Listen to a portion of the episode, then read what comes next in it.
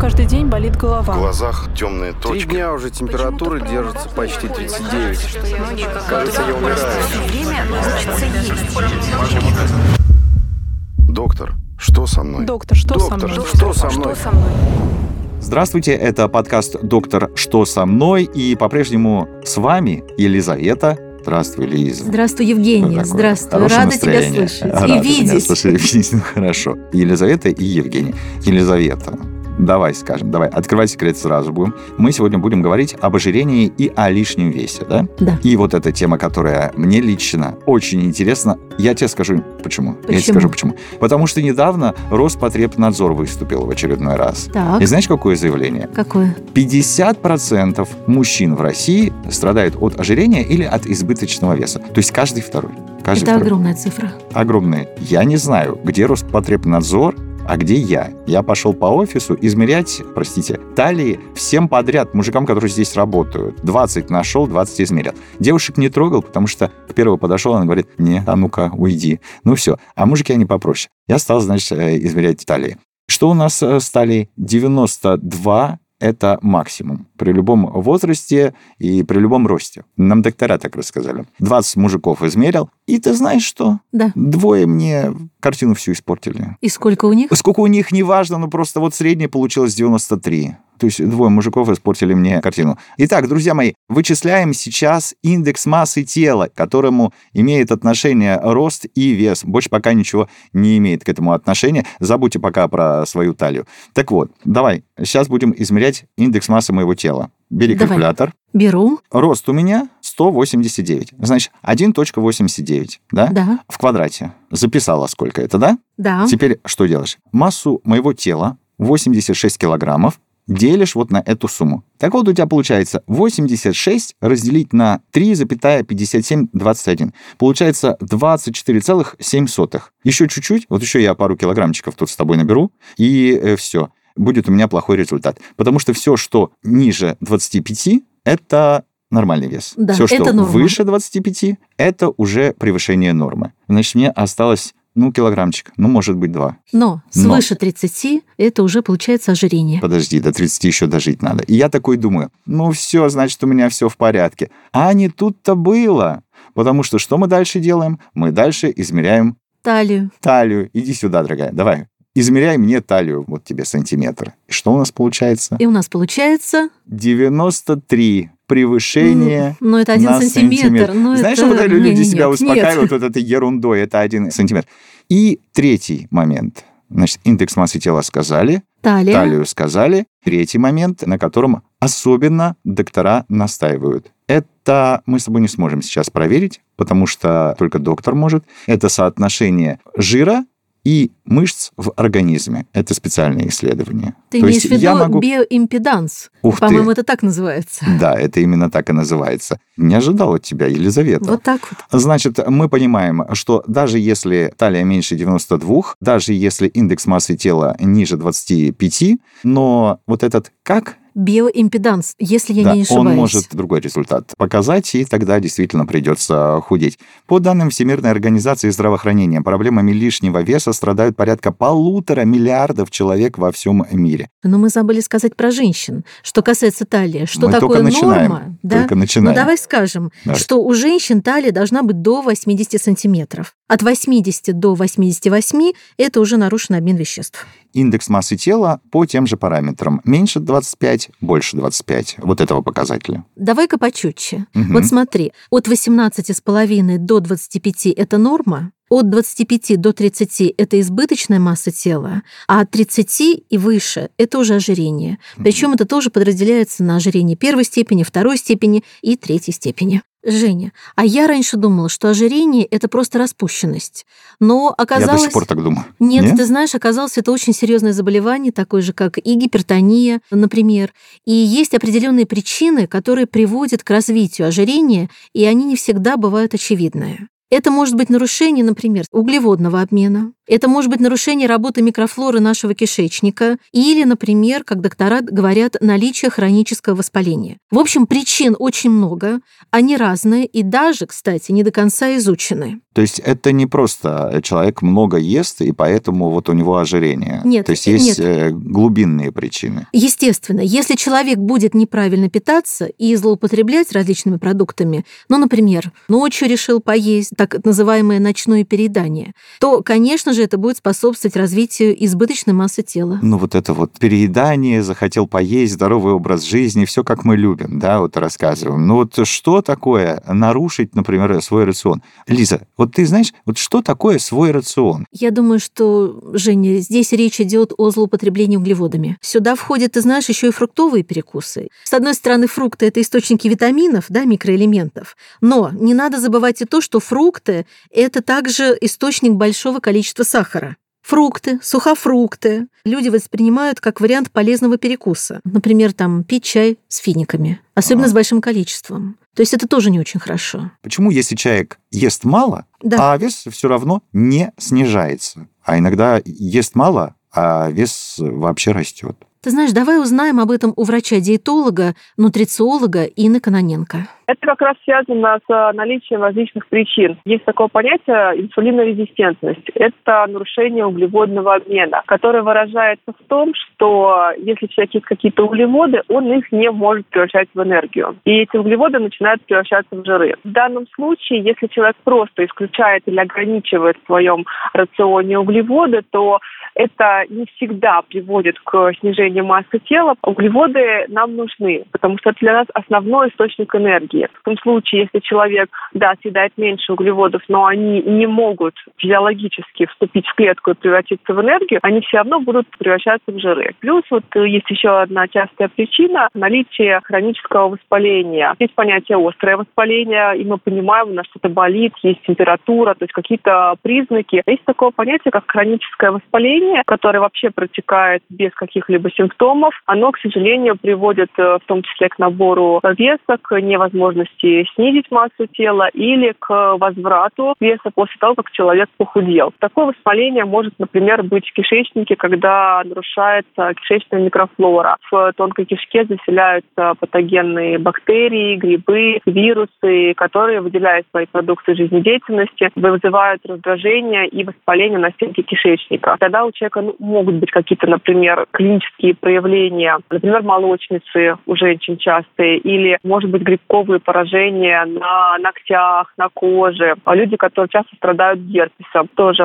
можно сказать, что у них нарушена микрофлора. А иногда может и симптомов не быть, а, к сожалению, все равно в кишечнике есть вот этот синдром избыточного роста, и это тоже может приводить к невозможности похудеть, даже если человек правильно питается. Есть анализы крови, которые показывают нашу кишечную микрофлору. Причем это именно кровь, потому что есть понятие такое, как нам объяснили доктора, пристеночная микрофлора, которая живет на стенке кишечника. Есть просветная микрофлора, которая находится в просвете кишечника. Но такой микрофлоры у нас очень мало. В основном вся микрофлора живет в своих домиках, а вот на кишечных стенках и не выделяет продукты своей жизнедеятельности, так называемые метаболиты. Они будут всасываться в кровь. И вот там можно по их наличию определить, есть ли у человека вот такой дисбиоз кишечника. Ну, что такое дисбиоз? Расстройство баланса бактерий. Или его нет. Ну, вот надо специальный анализ вот такой сдать. А еще, Жень, ты знаешь, очень важно употреблять жиры. Вот врачи говорят, что нельзя совсем исключать жиры. Вот, например, обязательно каждый день нужно употреблять сливочное масло, ну хотя бы 20 граммов. Почему это так важно? Потому что сливочное масло – это продукт, который полезен для наших легких. Угу. Так как в легких есть такое вещество, которое называется сурфактант. И вот как раз оно и является защитной оболочкой между нашими легкими и кровью и защищает легкие от проникновения вирусов. Поэтому вот такие жиры, как сливочное масло, они как раз очень полезны.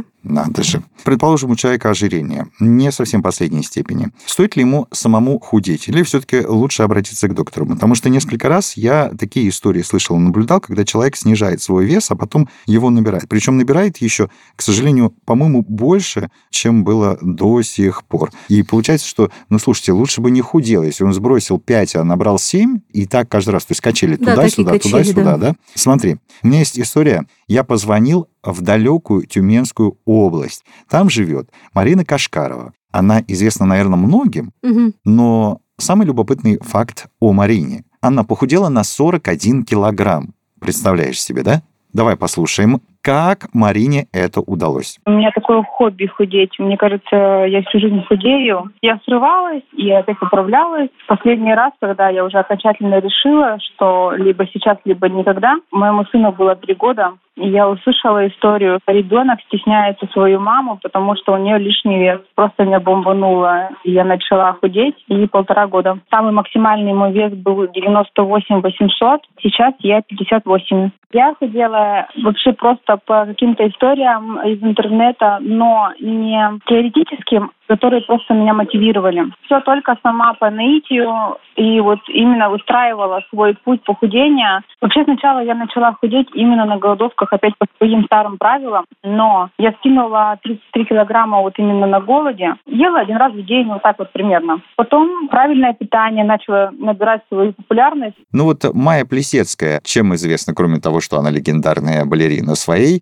диетой, которая обозначалась как «не жрать» и восклицательный знак. К сожалению, это не всегда работает. Конечно, мы все понимаем, что надо не злоупотреблять избыточным количеством калорий, но действительно очень большое количество людей, которые обращаются к врачам за консультацией, которые едят только куриную грудку с листьями салата, там занимаются 5 часов в Фитнес, день да, или там? фитнес, или 5 Мгм. часов в неделю, или вообще могут, например, там голодать очень часто, там пить одну воду, у них не получается сбросить ни одного килограмма. Это более серьезная проблема, чем просто не есть. Но, безусловно, любые ограничения в рационе и ограничения по калорийности, они будут приводить к снижению веса. Просто вопрос в том, что это не убирает причина набора веса. Вот что самое важное. И как только человек сходит с этой диеты, он опять будет набирать вес, потому что причину не убрали. Женя, а давай узнаем мнение Марины, которой удалось похудеть на 41 килограмм. Действительно ли, чтобы похудеть, надо меньше есть или вообще не есть? У нас же стереотип в голове,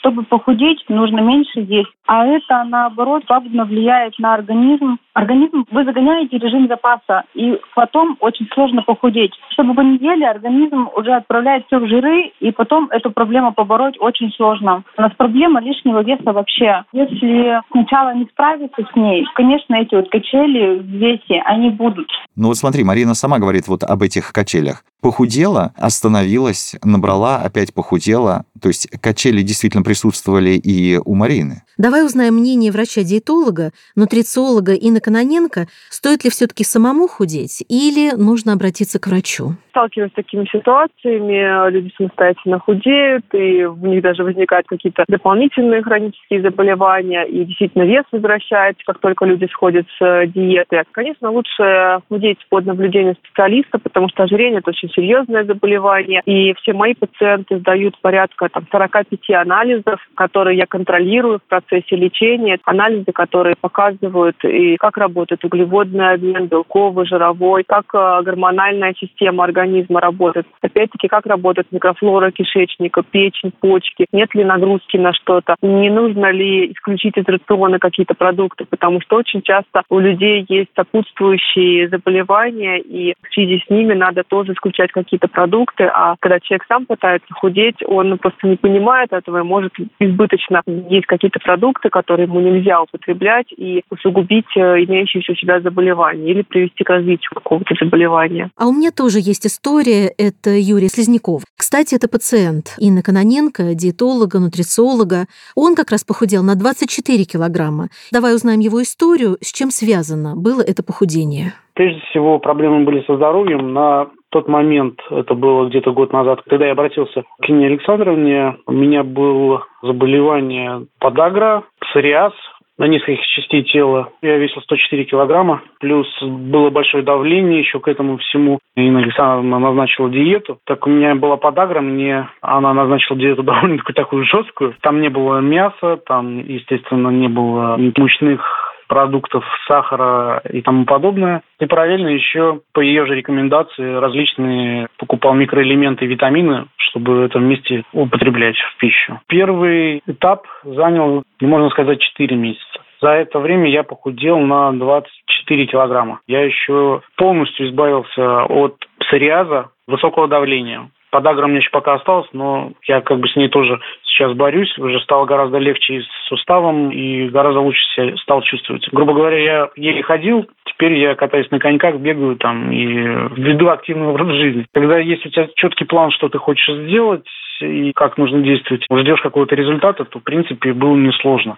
Сложно было только три недели первые. Хочу еще сказать, что в процессе, когда ты находишься на диете и видишь результат, и когда ты понимаешь, в принципе, что это не диета, а часть твоей жизни, относишься к еде по-другому, общее отношение, не хочется есть ничего такого вредного. Меняется стиль жизни, хочется это делать дальше и дальше. И получается, один из вопросов, который меня давно уже волнует. Человек, который с помощью диеты похудел, ограничивал себя в еде, он должен ограничивать себя в еде всю оставшуюся жизнь. Вообще никогда с этой диеты не сходя. Ну, то есть, что это за жизнь такая, Лиза? Ужасная. Ужасная. Ужасная. Но получается, что по-другому нельзя, что ли? Давай узнаем мнение врача-диетолога, нутрициолога Инны Каноненко. Я вообще не люблю такого слова, как диета. Диета – это действительно, когда у человека есть какие-то заболевания, надо вот какие-то продукты исключить из рациона. Но мы говорим про здоровый образ жизни и правильное питание. Всю жизнь надо правильно питаться, а не просто какой-то период времени пособлюдать там низкокалорийную диету, похудеть, а потом опять э, начинать есть все подряд продукты. Люди привыкли, что диета – это что-то такое невкусное, там отварная куриная грудь, шутка,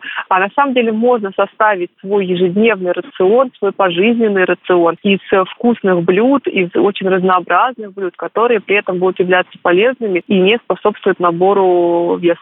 Кстати, Юрий, пациент Инны, он рассказал нам об очень вкусном рецепте. Давай послушаем Может, его. кому пригодится. У меня любимое блюдо, то, что мне понравилось, это вот салат из руколы, капусты китайской, огурец, помидор, креветки, и все это можно посыпать орешками кедровые и полить все это оливковым маслом. Можно чуть-чуть добавить лимона. Получается очень вкусное блюдо. В принципе, моя вся семья очень это полюбила, и мы очень часто это делаем. Но это очень изысканно. Вы гурман. Ну, может быть, да. Доктор, что со мной? Доктор, что со Доктор, мной? что со мной? Давай так, и у меня, и у тебя есть стройные подруги, которым все девушки завидуют. А почему? Потому что они едят, что попало, и когда попало. Ну, не полнее. Вот не полнее. Говорят, у меня конституция такая. Могу ночью проснуться в холодильник вперед, и все. А не полнеет. Ну, да, завидуют. Ты знаешь, Женя, а говорят, это вопрос времени. То есть они могут, например, на протяжении 5, 10, 15, 20 лет вот так питаться, Мгм. и потом, так врачи говорят, что они все равно столкнутся с этой проблемой, нарушив уже сейчас углеводный обмен. То есть вот что у них может получиться в будущем. Ну, То есть не надо им ходить и говорить, вот я не полнею, я не полнею. Следует э, следить за своим питанием уже сейчас, пока они сохраняют свою стройность. Мне кажется, еще, знаешь, бессонница и стресс могут э, привести к возникновению проблем э, с обменом веществ. Могут и очень часто, потому что, во-первых, ночью у нас вырабатывается гормон мелатонин, и этот гормон как раз способствует тому, чтобы регулировать обмен веществ. Поэтому получается, если у человека бессонница, у него нарушается как раз выработка этого гормона. И плюс, если мы говорим про стресс, то выделяются гормоны стресса, и один из этих гормонов как раз называется кортизол. Сначала он избыточно начинает вырабатываться в организме, а потом уже на каком-то определенном этапе уже происходит истощение функций надпочечников. Уже снижается выработка этого кортизола. Получается, что в первом случае, если мелатонин не вырабатывается, и во втором случае, например, если этот кортизол избыточно вырабатывается, вот эти два фактора, они как раз и ведут к увеличению веса. Я очень давно для себя хочу выяснить, насколько важна эндокринная система. Вообще обращают ли внимание доктора, когда речь идет об ожирении на нее? Если есть какие-то гормональные патологии, вот э, говорят гипотериоз, есть заболевание, а, такой синдром Иценко-Кушинга, вот эти эндокринные патологии ведут к увеличению жировой ткани. То есть на самом деле что получается? У человека патология, поэтому у него и ожирение. И он может себя этим что? Успокоить, сказать, слушайте, ну у меня по-другому не получится, у меня там какой-то редкий синдром. Давай спросим об этом Олесю Юрьевну Гурову, кандидата медицинских наук, доцента кафедры эндокринологии Сеченовского университета, врача-эндокринолога. Большинство людей, у которых есть а, избыточная масса тела, они предполагают, что как раз Основная проблема заключается в том, что как-то не так работает эндокринная система. И как раз к врачу такие люди на прием приходят с основным таким запросом проверить гормональный статус. Я сейчас да, цитирую пациентов, обмен веществ, понять, как работают органы эндокринной системы, и нет ли там каких-то неполадок, да, чтобы именно в этом, скажем так, увидеть причину набора веса. И в большинстве случаев мы таких проблем не находим. Снижение функции щитовидной железы, то есть гипотереоз, избыточная продукция гормонов корой надпочечника, то есть вот этот синдром Кушинга. В этой ситуации, как правило, у человека такого настоящего ожирения не формируется. Если даже допустить, что у человека есть такая болезнь, мы ее начинаем лечить, он от этого не похудеет как правило, если мы даже обнаруживаем такое заболевание, но оно добавляет там сколько-то килограмм, 3, 4, 5 при гипотереозе за счет отеков, за счет замедления обмена веществ, но это не 10, 20 и 30 килограмм, которые у человека есть в результате просто экзогенно-конституционального ожирения. Женя, ты знаешь, какую фразу Майя Плесецкая я еще вспомнила? Ну, какую еще? Хлеб с маслом – это лучшее, что придумали люди. Но это человек, который нам рассказывал про то, что лучшая диета не жрать, да? И тем не говорит, менее, да, хлеб с маслом да. Это лучше. Ну, ты же про масло уже рассказывала сегодня. Масло да, я да, понял, это полезно. а хлеб тут причем непонятно. Мне удалось пообщаться с Ариной Скоромной, телеведущей, фитнес-рубрик, фитнес-тренером, диетологом, нутрициологом. А в 2019 году она получила премию как самый лучший инста-ЗОЖ-блогер. У нее почти миллион подписчиков, и на сегодняшний день помогла преобразиться более чем 16 тысячам человек. Это огромная цифра. И вот мне как раз, знаешь, было интересно узнать, как она мотивирует людей похудеть. Я считаю, что все начинается с психологии всегда, а даже не с питания. Потому что если у человека психологические проблемы, и на фоне их он набрал вес, например, то надо идти от головы все равно. И сначала заниматься именно вопросом психологии, в частности, вопросом мотивации. Начинаем мы всегда с психологии, сначала разбираемся с собой, что нам нужно, чего мы на самом деле от жизни хотим,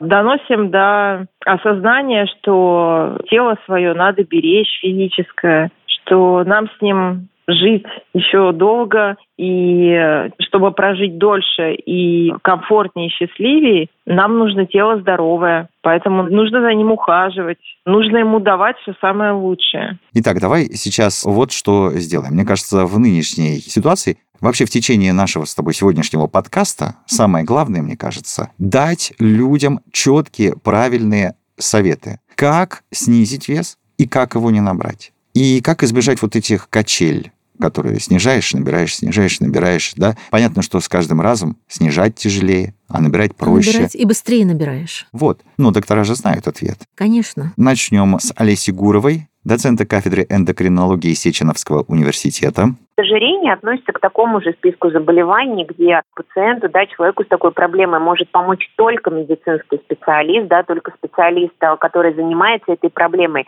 но ни в коем случае не сам человек. То есть вот как бы самопомощь здесь может а, скорее навредить совет номер два – не тратить время и деньги на бесполезные исследования. И смотри, как бы совет номер один – приходи к врачу, он назначит тебе только необходимый перечень исследований, которые, да, как правило, направлены на поиск уже последствий избыточного веса, да, что с сердцем, что с сосудами, нету ли сахарного диабета на фоне уже, соответственно, вот такого вот сформированного ожирения. Но мне кажется, очень важно узнать мнение тех людей, которые смогли сбросить вес. Ну что, с кого начнем? Давай начнем с Юрия Слизнякова. Давай. 24 килограмма. Совет первый – это прежде всего избавиться от вредных привычек. Второе – это поставить себе цель либо похудеть, либо быть здоровым. Ну, в принципе, эти две цели, они идут параллельно. И третье – не бояться, что тебя лишают какие-то вкусняшки. На самом деле все обязательно в процессе диеты поменяется отношение к еде, и наоборот будет хотеться кушать что-то такое правильное и красивое. И что нам рассказывает знаменитый, как там, инстазож-блогер Арина Скоромная. Если мы говорим про ожирение и, например, расстройство пищевого поведения, то идти надо не к тренеру, а к врачу. Кроме того, если мы говорим про РПП, расстройство пищевого поведения, что без психиатра такие вещи не лечатся и не решаются. А если мы говорим про советы обычным людям, то как раз я бы рекомендовала анализировать, что конкретно вам нужно. Вот я скажу человеку, например, там, не ешьте мучное и сладкое. Человек должен понимать, для чего он от этого отказывается, и нужно ли ему это вообще. А еще у нас есть советы от Ольги Картунковой. Это удивительный человек. Ольга преобразилась настолько, что сумела не растерять и поклонников, тех, которые у нее были, когда у нее был большой вес, и вот она не растеряла, потому что, наоборот, э, приобрела. Хотя очень-очень сильно похудела. Вот можете на нашем сайте тоже посмотреть, как Ольга выглядела до этого, а как выглядит сейчас. Вот, пожалуйста, вам совет. Максимально себя любите. Любить себя – это значит уважать то, что тебе передалось от родителей, то, что тебе Бог дал. И как только вы начинаете себя любить, вы становитесь прекраснее, вы становитесь красивее, вы становитесь удачливее. В общем, вы сохраняете здоровье, потому что здоровье – это самое главное. Отличные советы, на мой взгляд, и отличные пожелания. Это подкаст «Доктор, что со мной?». Подписывайтесь на нас в Яндекс Музыке, в iTunes, слушайте нас на сайте радиоспутник.ру и вообще слушайте нас. Но больше слушайте, конечно, докторов, с которыми мы разговариваем, а мы будем вам в этом помогать. Берегите себя и будьте здоровы. Это подкаст «Доктор, что со мной?». С вами были Елизавета и Евгений. У меня каждый день болит голова. В глазах темные Три точки. дня уже температура держится почти 39. Кажется, я умираю. Доктор, что со мной? Доктор, что со Доктор, мной? что со мной? Что со мной?